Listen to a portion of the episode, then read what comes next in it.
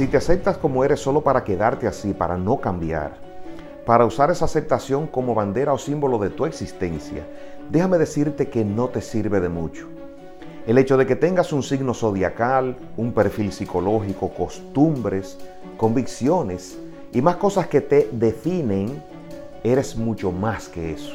Recuerda que siempre tienes la capacidad de elegir. Siempre puedes romper el molde que la sociedad te crea para que seas mejor, para que tu esencia sea la que prevalezca y no las limitaciones que te impone el mundo. Lo importante es aceptarte para reconocer y mejorar siempre lo que eres y así acercarte cada día más a tu grandeza. Siempre te deseo lo mejor. Cuídate.